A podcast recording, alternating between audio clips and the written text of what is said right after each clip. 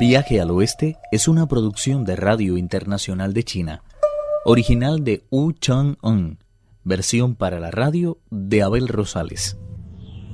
Los monjes viajeros tuvieron que huir de la casa donde pensaban pasar la noche, perseguidos por los ladrones cuyos líderes había asesinado el rey de los monos, intentaron escapar, pero los vándalos, gritando como salvajes, se lanzaron a una persecución brutal.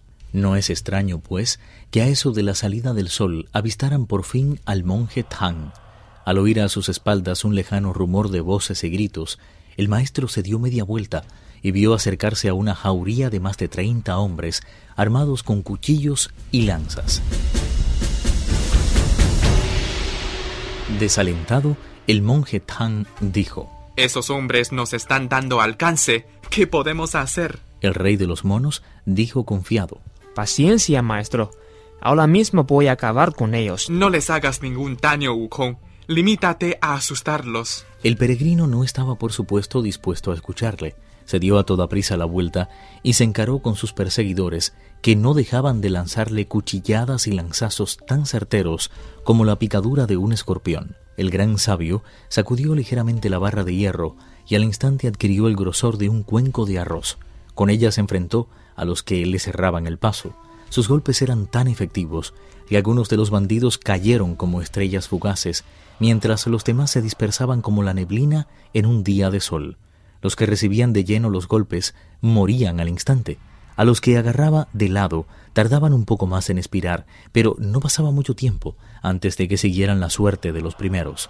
Podían darse por contentos los que terminaban con los huesos rotos y la carne tan macerada como si padecieran una enfermedad incurable. Solo unos pocos afortunados lograron escapar. Los demás tuvieron que ir a entrevistarse, quisiéranlo o no, con el rey Yama. Cuando Tripitaka vio la cantidad de hombres que habían caído, se sintió tan asqueado que se dio media vuelta y continuó cabalgando hacia el oeste. Pachie y el Bonzo Shah le siguieron pisándole los talones. El peregrino no se molestó en seguirlos. Empezó a revolver sin ninguna consideración entre los heridos y cogió un cuchillo y cortó la cabeza del hijo del señor que los había hospedado. Solo entonces decidió seguir a sus hermanos.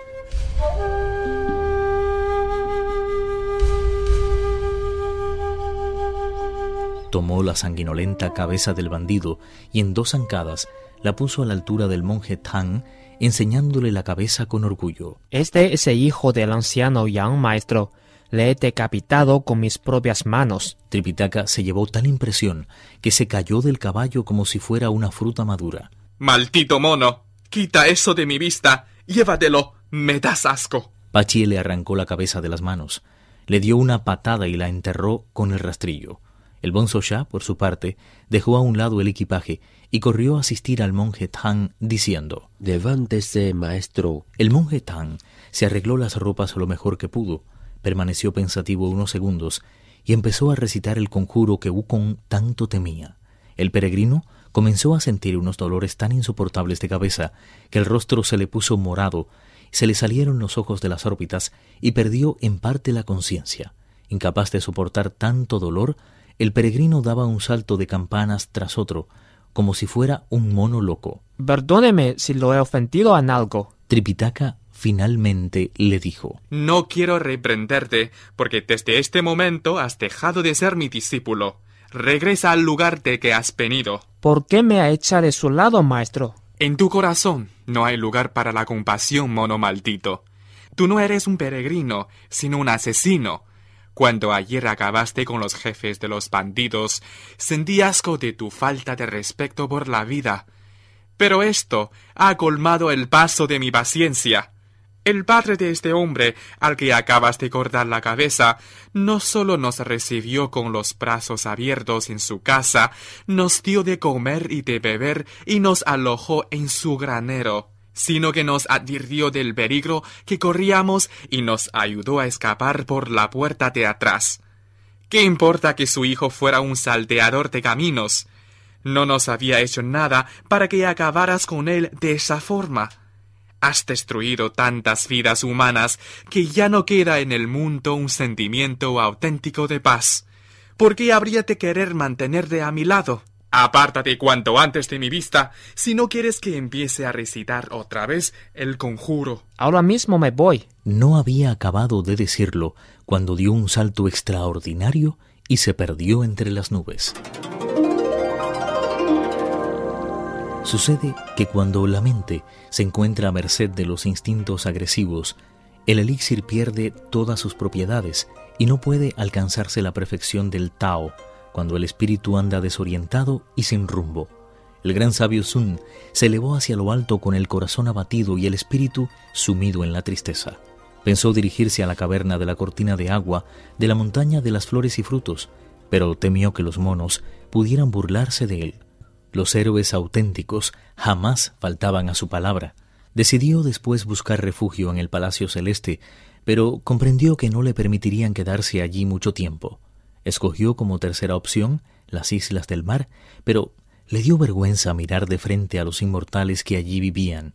Pensó finalmente en el Palacio de los Dragones, pero le repugnaba la idea de pedir algo al Rey de las Aguas. Cayó en la cuenta de que no tenía lugar al que ir y se dijo apenado. En fin, no me queda otro remedio que a regresar junto a mi maestro.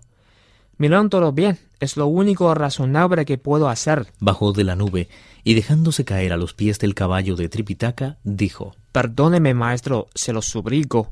Nunca más volveré a matar a nadie. Prometo que cumpliré sin rechistar todas sus órdenes. Solo le pido que me deje acompañarlo hasta el paraíso occidental. Pero el monje Tang se negó a dirigirle la palabra. Es más, en cuanto detuvo el caballo, comenzó a recitar el conjuro que tanto sufrimiento traía al peregrino. Lo hizo más de veinte veces. El gran sabio se sacudía como si fuera un muñeco de trapo. Solo cuando vio que la arandela que le ceñía la cabeza se le había incrustado en la carne, decidió el maestro poner fin al recitado. ¿Por qué no te marchas de una vez y dejas de molestarme? No te dije que no quería volver a verte. Tengo muchos sitios a los que ir, pero temí que, si me ayuda, no pudiera llegar al paraíso occidental. No eres más que un mono asesino y pendenciero. Solo el cielo recuerda la cantidad de quebraderos de cabeza que me has dado. Estoy harto de ti. Además, no es asunto tuyo que llegue o deje de llegar al final de mi viaje. Márchate de mi vista, si no quieres que empiece de nuevo con el recitado. Te aseguro que esta vez no voy a parar hasta que no te salgan los sesos por las orejas. Fue entonces cuando se dijo resentido. ¡Qué desagradecido es ese monje! Iré a la montaña Potaraca y le contaré todo a la polisaba Kuan Yin. El peregrino se dejó caer ante la bodhisattva. La deidad dijo: ¿Quieres decirme qué es lo que te causa tanta pena, Wukong? Deja de llorar. Yo aliviaré tus sufrimientos y haré desaparecer tu pena. El peregrino volvió a inclinarse con respeto y dijo, Tras ser lipelado por usted de justo castigo que el cielo envió sobre mi cabeza, me comprometí a acompañar a Mojetán en su viaje hacia Paraíso Occidental en busca de las escrituras sagradas. ¿Cómo iba a sospechar que en pago el maestro iba a lanzarme a la cara las monedas de la ingratitud? Viaje al oeste uno de los cuatro grandes clásicos de la literatura china. Versión para la radio, Abel Rosales. Actuaron en este capítulo Pedro Wang, Alejandro Li, Carelis Cusidó y Guillermo Li. Esta es una realización de Abel Rosales, quien les habla, para Radio Internacional de China.